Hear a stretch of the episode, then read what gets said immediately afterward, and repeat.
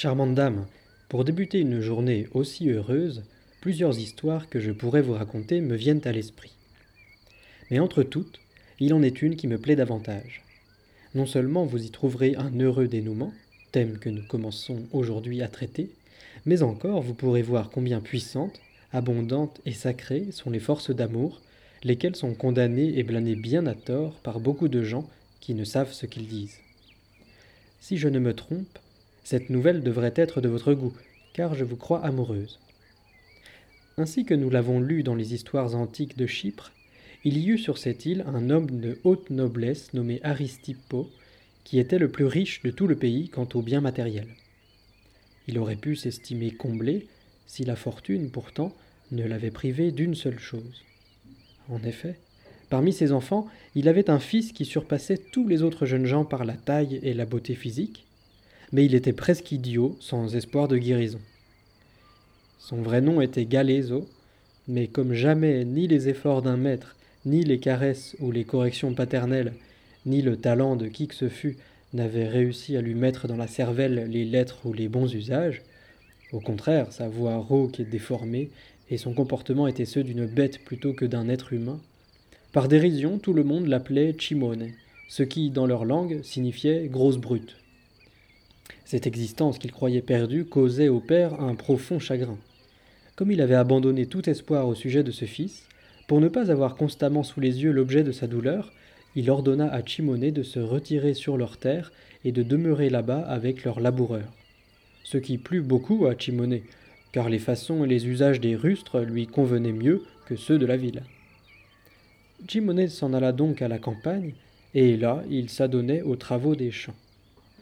Or il advint qu'un jour, où passé midi, il se rendait d'une terre à une autre, un bâton sur l'épaule, il entra dans un petit bois très touffu en cet endroit-là.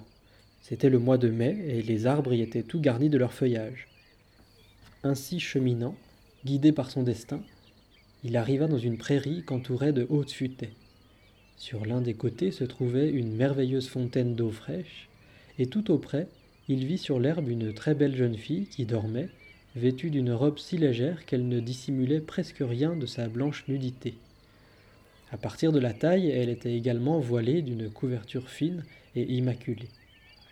À ses pieds dormaient aussi deux femmes et un homme qui étaient ses serviteurs. Quand Chimone aperçut cette jeune fille, comme s'il n'avait jamais vu apparence de femme, il s'arrêta, appuyé sur son bâton, et rempli d'admiration, il se mit à la contempler en silence. Alors, dans son âme grossière, où en dépit de mille leçons n'avait pu pénétrer la moindre impression de plaisir délicat, il sentit s'éveiller une pensée. Dans son esprit obtus et rude, il se disait que cette jeune fille était la plus belle créature que jamais aucun mortel eût pu voir.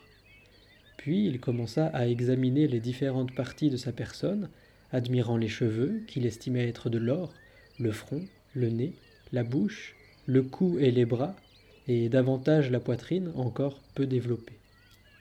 De paysan devenu juge de beauté, il désirait ardemment voir ses yeux qu'elle tenait clos, appesantis par un profond sommeil, et il eut plusieurs fois envie de la réveiller afin de les voir. Mais comme elle lui semblait infiniment plus belle que toutes les autres femmes qu'il avait jusqu'alors aperçues, il se demandait si elle n'était pas quelque déesse. Dans la mesure de son entendement, il estimait les choses divines plus dignes de respect que celles du monde. Aussi retenait-il son envie, attendant qu'elle s'éveillât d'elle-même. Bien que l'attente lui parût fort longue, absorbé par un plaisir inconnu, il ne se résignait pas à s'en aller. Après un long moment, la jeune fille, qui s'appelait Ephigénia, avant même que quelqu'un de ses gens se fût réveillé, releva la tête et ouvrit les yeux, et voyant devant elle Chimone appuyé sur son bâton, elle fut très étonnée et lui dit Chimone, que cherches-tu donc à cette heure-ci au milieu de ce bois? À cause de son aspect et de sa rudesse, et aussi en raison de la noblesse et de la richesse de son père, Chimone était connu à peu près de tous les gens du pays. Il ne répondit rien, mais quand il vit les yeux d'Iphigénia, il se mit à les contempler, et de ses yeux, lui semblait-il, émanait une douceur qui le remplissait d'une joie jamais éprouvé encore. La jeune fille commença à craindre que cette insistance du regard n'amenât ce garçon grossier à quelque geste outrageant, Elle appela ses suivantes, se leva et lui dit Chimone, va qu'à tes affaires. À ces mots, Chimone répliqua Je m'en irai avec toi. Et malgré son refus, la jeune fille, dont les craintes persistaient, ne put jamais s'en défaire et il l'accompagna jusqu'à la porte de chez elle. De là, Chimone se rendit auprès de son père et lui déclara qu'il ne voulait à aucun prix retourner à la campagne. Bien que cela ennuyât beaucoup le père et le reste de la famille, on le laissa faire à sa guise, en attendant de savoir pour quelle raison il avait changé d'avis. La flèche d'amour ayant ainsi, par la beauté d'Ephigénia, pénétré dans l'âme de Chimone, là où aucun rudiment d'éducation n'avait pu entrer, le garçon en progrès d'une pensée à l'autre fit bientôt s'émerveiller son père et tous les siens, et quiconque le connaissait.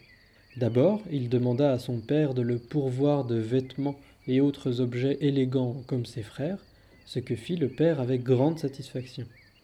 Ensuite, fréquentant des jeunes gens de qualité et observant les manières des gentilshommes, et en particulier des amoureux, à la grande stupéfaction de tous, en très peu de temps, non seulement il apprit les premières notions des lettres, mais il fut bientôt très savant en philosophie. Et puis, comme la cause de tout cela était l'amour qu'il portait à Iphigénia, sa voix rauque et rustique prit des inflexions polies et délicates, et en outre il passa maître en l'art du chant et de la musique. De même, il devint brillant cavalier, et dans les exercices guerriers, tant sur terre que sur mer, il se révéla bientôt aussi habile que vaillant. Bref, pour ne pas exposer en détail toutes ses vertus, quatre ans après son premier émoi, ne s'était pas encore écoulé qu'il était devenu le plus aimable, le plus courtois et le mieux doté de talents singuliers de tous les jeunes gens de Chypre. Charmantes amies, que dirons-nous donc de Chimone? Sinon que les hautes vertus que le ciel avait versées dans son âme valeureuse avaient été enfermées dans une minuscule parcelle de son cœur par une fortune malveillante et liée de fortes chaînes qu'amour plus puissant que celle-là rompit totalement et brisa. Éveilleur des esprits endormis, Amour mit donc alors en pleine lumière ses vertus qui étaient obscurcies d'une ombre cruelle, montrant ainsi de manière évidente d'où il peut tirer ceux qui se soumettent à lui et vers quoi il les conduit par ses rayons. Bien que parfois dans son amour pour Ephigénia, Chimone se comporta de façon insensée, comme souvent le font les jeunes amants, Aristipo considérait que l'amour avait de son fils fait un homme, d'animal qu'il était. C'est pourquoi non seulement il supportait sa conduite, mais encore l'encourageait et lui accordait en cela tout ce qu'il désirait. Cependant, le jeune homme refusait de se nommer Galezo, se souvenant qu'Ephigénia l'avait appelé Chimone. Il voulait honnêtement satisfaire son désir, et il fit demander plusieurs fois à Chipseo, père d'Ephigénia, de la lui donner pour épouse. Mais Chipseo répondit toujours qu'il l'avait promise à Passimunda, un noble jeune homme de Rhodes, auquel il ne voulait pas manquer de parole. Vint le temps fixé pour les noces, et l'époux envoya chercher Ephigénia. Alors Chimone se dit Oh, Ephigénia, maintenant il est temps de te montrer combien tu es aimée de moi. Par amour pour toi, je suis devenu homme. Si je peux t'obtenir, je ne doute point de me couvrir de gloire plus qu'un Dieu. Pour sûr, je t'aurai ou je mourrai. En ayant ainsi décidé, discrètement il requit l'aide de quelques nobles jeunes gens de ses amis et fit armer en secret un vaisseau, pourvu de tout l'équipement nécessaire pour un combat naval, puis il prit le large dans l'attente du navire sur lequel Iphigénia devait être conduite à Rhodes chez son mari. Après que le père de la jeune fille eut comblé d'honneur les amis de l'époux, Iphigénia monta à bord et on mit le cap sur Rhodes. Le jour suivant, Chimone, qui les avait guettés, les rejoignit et du haut de la proue, il cria d'une voix forte à ceux qui étaient sur le bateau d'Ephigénia. Arrêtez Carguez les voiles ou attendez-vous à être vaincus et engloutis par la mer Sur le pont, les adversaires de Chimone avaient tiré leurs armes et s'apprêtaient à la défense. La sommation faite, Chimone saisit un grappin de fer et le lança sur la poupe des Rhodiens qui voguaient à grande vitesse, et ainsi l'arrima à la proue de son propre navire. Aussi farouche qu'un lion, sans attendre ses compagnons, il sauta sur le vaisseau des Rhodiens au mépris de leur nombre. Sous l'aiguillon d'amour, avec une force prodigieuse, il bondit au milieu des ennemis, une épée à la main. Frappant de côté et d'autre, il les abattait comme des moutons. Alors, jetant en bas leurs armes, les Rhodiens, d'une seule voix, se rendirent à sa merci. Chimoné leur dit Jeunes gens, ce n'est ni la convoitise d'un butin, ni quelque haine que j'aurais nourrie à votre égard qui m'a fait quitter Chypre pour vous attaquer en mer. Ce qui m'a poussé est une chose qu'il m'est extrêmement difficile d'acquérir, et qui est, pour vous, fort aisée à m'accorder. C'est Iphigénia que j'aime par-dessus tout. Ne pouvant l'obtenir de son père en toute amitié, j'ai été contraint par l'amour de la conquérir contre vous en ennemi et par les armes. J'entends ainsi être pour Iphigénia ce que devait être votre ami Passimunda. Donnez-la moi et allez en paix.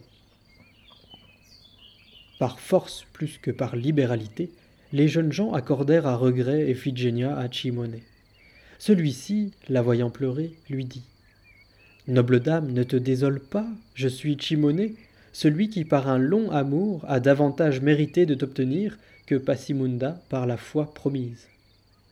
Chimone s'en revint donc auprès de ses compagnons, ayant déjà fait porter à son bord Iphigénia, sans rien toucher de ce qui appartenait aux Rhodiens, et les laissa repartir. Devenu le plus heureux des hommes par la conquête d'une proie si chérie, après qu'il eut passé un peu de temps à consoler Iphigénia qui était en larmes, Chimone estima, de concert avec ses compagnons, qu'il ne fallait pas retourner à Chypre immédiatement. À l'unanimité, ils décidèrent de mettre le cap sur la Crète, où presque tous, et Chimone surtout, savaient se trouver en sûreté avec Iphigénia grâce à des relations de parenté de longue date ou récentes et des liens d'amitié. Mais la fortune versatile, qui avait permis à Chimone de conquérir sa dame avec joie, tout à coup changea en amer et cruel chagrin l'inestimable bonheur du jeune amant. Il n'y avait pas encore quatre heures que Chimone avait quitté les Rhodiens qu'à l'approche de cette nuit attendue par Chimone comme la plus belle qu'il ait jamais connue, survint avec l'obscurité une violente tempête qui remplit le ciel de nuages et la mer de terribles bourrasques, de sorte qu'on ne pouvait savoir ni quoi faire, ni où aller, ni même réussir à se tenir debout pour faire à bord quoi que ce fût. Combien Chimone s'en désolait, inutile de le demander. Il semblait que les dieux ne lui avaient accordé la satisfaction de son désir que pour lui rendre plus cruelle la mort dont il se serait peu soucié auparavant. Ses compagnons se lamentaient pareillement, mais encore davantage se plaignait Iphigénia, qui pleurait à chaudes larmes et dont chaque assaut des vagues augmentait la frayeur. Dans ses pleurs, elle maudissait amèrement l'amour de Chimone et blâmait son audace, affirmant que cette horrible tempête s'était déchaînée parce que les dieux ne permettaient point qu'un homme qui voulait l'avoir pour épouse contre leur volonté pût satisfaire son présomptueux désir. Après l'avoir vue mourir la première, il périrait à son tour d'une mort misérable. Au milieu de ces plaintes et d'autres encore, alors que les marins ne savaient que faire, le vent devenant toujours plus violent, et ignoraient vers où ils se dirigeaient, ils arrivèrent dans les parages de Rhodes. Mais ne sachant pas que ce fût cette île, par tous les moyens possibles, afin de se sauver, ils s'efforcèrent d'y aborder. La fortune leur fut en cela favorable et les conduisit dans une petite baie, là où, peu de temps auparavant, les Rhodiens congédiés par Chimone étaient eux-mêmes parvenus. À peine s'étaient-ils aperçus qu'ils avaient abordé à Rhodes, que l'aurore se levant et rendant le ciel plus clair, ils se virent à environ une portée de flèches du navire qu'ils avaient laissé le jour précédent. Infiniment contrarié, dans la crainte de ce qui lui advint en effet, Chimone donna l'ordre de sortir à tout prix de cette baie et puis de se laisser porter au gré de la tempête, car il ne pouvait être nulle part en plus mauvaise posture que là où il se trouvait. Les plus grands efforts furent déployés pour en sortir, mais en vain. Le vent extrêmement puissant soufflait en sens contraire, de sorte que non seulement ils ne purent s'échapper, mais, bon gré mal gré, ils furent poussés vers la terre. Quand ils atteignirent le rivage, ils furent reconnus par les matelots rhodiens qui venaient de débarquer. L'un d'eux courut en toute hâte jusqu'à un village voisin où les jeunes nobles de Rhodes s'en étaient allés, et leur rapporta que Chimone et Iphigénia venaient d'arriver au même endroit qu'eux à cause de la tempête.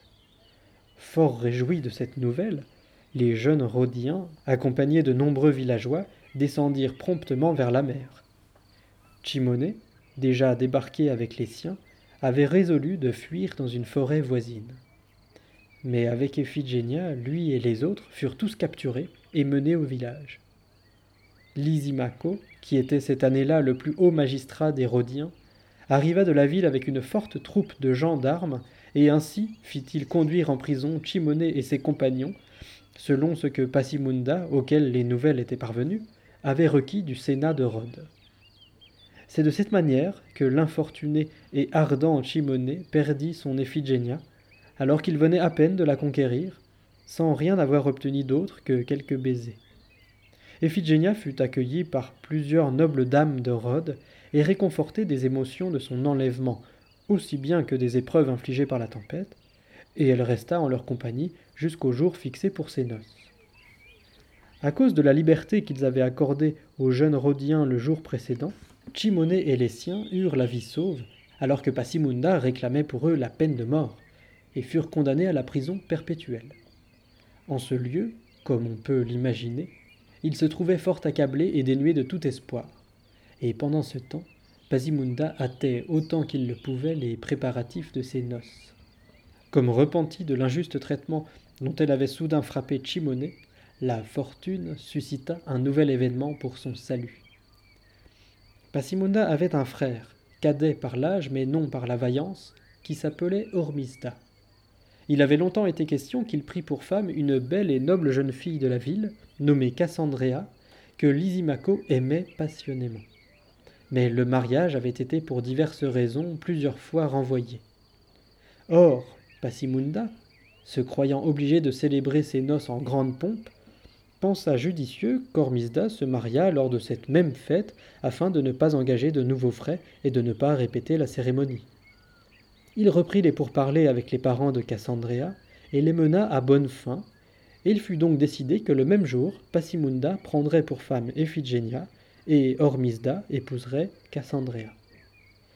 Quand Lysimaco l'apprit, cela lui fut infiniment désagréable, car il se voyait privé de l'espoir qu'il avait conçu, à savoir que si Ormisda n'épousait pas Cassandrea, ce serait lui qui sûrement l'obtiendrait. Mais en homme avisé, il cacha son chagrin et commença à réfléchir sur le moyen d'empêcher la réalisation de ce mariage, et il ne trouva pas d'autre solution que le rapt.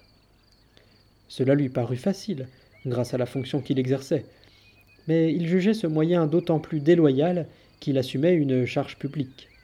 Enfin, au terme d'une longue délibération, l'amour l'emporta sur l'honnêteté, et il adopta le parti d'enlever Cassandrea, quoi qu'il pût en advenir à la recherche des complices dont il avait besoin pour mettre son projet à exécution ainsi que d'un plan d'action, il se souvint de Chimone qu'il tenait en prison avec ses compagnons, et il estima qu'en une telle affaire il ne pouvait avoir de meilleur ni de plus sûr auxiliaire que Chimone. La nuit suivante, il le fit donc venir dans sa maison et lui tint ce discours. Chimone, de même que les dieux dans leur bonté et magnanimité prodiguent leurs dons aux mortels, pareillement ils savent mettre à l'épreuve, avec une infinie sagacité, les vertus des humains, et ils rendent dignes des plus hauts mérites, les considérant comme plus valeureux ceux qu'ils trouvent fermes et constants au milieu des vicissitudes. Les dieux ont voulu avoir de ta vertu une preuve plus certaine que celle que tu aurais pu fournir en restant chez ton père, lequel possède, je le sais, d'abondantes richesses. D'abord, sous l'aiguillon de l'amour, d'animal privé de raison, ils te firent devenir homme, comme je l'ai entendu dire.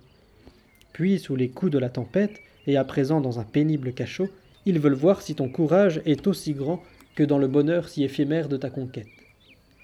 S'il est resté le même, les dieux ne t'ont jamais rien offert d'aussi heureux que ce qu'ils s'apprêtent maintenant à te donner. Je vais te le montrer, afin que tu recouvres tes forces abattues et redeviennes intrépide. Passimunda, qui s'est félicité de ton malheur et a réclamé ta mort, se hâte autant qu'il le peut de célébrer ses noces avec ton Éphigénia, pour jouir de la proie que t'avait d'abord accordée une heureuse fortune, et dont, irritée soudainement, elle t'a privé.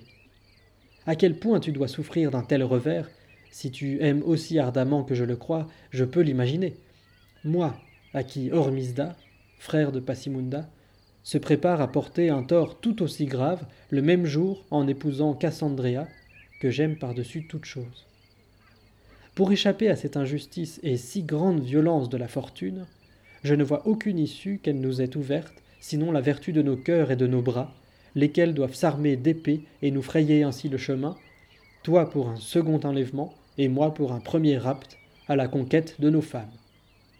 En effet, si ce n'est pas ta liberté, dont je crois que tu fais peu de cas sans ta dame, mais bien Iphigénia qu'il t'importe de reprendre, sache que les dieux l'ont placée dans tes propres mains, à condition que tu acceptes de m'aider dans cette entreprise. Ce discours ramena en Chimoné la vaillance perdue, et sans différer sa réponse, il déclara Lysimaco, tu ne peux avoir plus ferme ni plus sûr allié que moi dans cette entreprise si ce que tu annonces doit se réaliser pour moi. Ordonne donc ce qui te semble opportun de faire, et tu me verras t'obéir avec une constance qui t'étonnera. Lysimaco reprit alors. Dans trois jours, les nouvelles épouses se rendront dans la maison de leur mari. Toi et tes compagnons armés, ainsi que moi-même et quelques fidèles en qui j'ai entière confiance, nous y entrerons à la tombée du soir, et nous emmènerons nos femmes, enlevées au milieu du banquet, sur un navire que j'ai fait préparer en secret, tuant sans merci quiconque tenterait de s'y opposer. Chimone accepta ce plan, et en silence resta dans sa prison jusqu'au terme fixé. Le jour des noces une fois arrivé, la pompe fut grande et magnifique, et la maison des deux frères remplie d'allégresse. Lysimaco avait tout organisé. Chimone et ses compagnons, ainsi que les amis du premier, étaient tous armés sous leurs vêtements. Quand le moment parut favorable, après les avoir exhortés, Lysimaco les partagea en trois groupes. L'un fut envoyé au port afin que personne ne pût empêcher leur montée à bord à l'instant voulu. Avec les deux autres, il se rendit à la maison de Passimunda, il laissa l'une des troupes à la porte pour qu'on ne pût la fermer de l'intérieur et leur interdire la sortie. Avec le reste de ses hommes et Chimone, il gravit l'escalier. Lysimaco et Chimone firent irruption dans la salle où les épouses étaient déjà assises pour le festin en compagnie de nombreuses dames. Ils s'avancèrent, renversèrent les tables, chacun se saisit de sa bien-aimée et la remit entre les mains de ses complices, puis ils ordonnèrent à ceux-ci de les emmener immédiatement au navire. Les jeunes mariés commencèrent à pleurer et à crier. Les autres dames et les serviteurs faisaient de même. Soudain, toute la maison fut remplie de tumulte et de plaintes. Mais comme Lysimaco, Chimone et leurs compagnons tirèrent leurs épées, on les laissa sortir sans résistance et ils s'engagèrent dans l'escalier. Alors qu'ils descendaient, surgit Passimunda, qui accourait à ce vacarme avec un gros bâton. Plein de fureur, Chimone le frappa à la tête, la lui tranchant à moitié, de sorte qu'il l'abattit mort à ses pieds.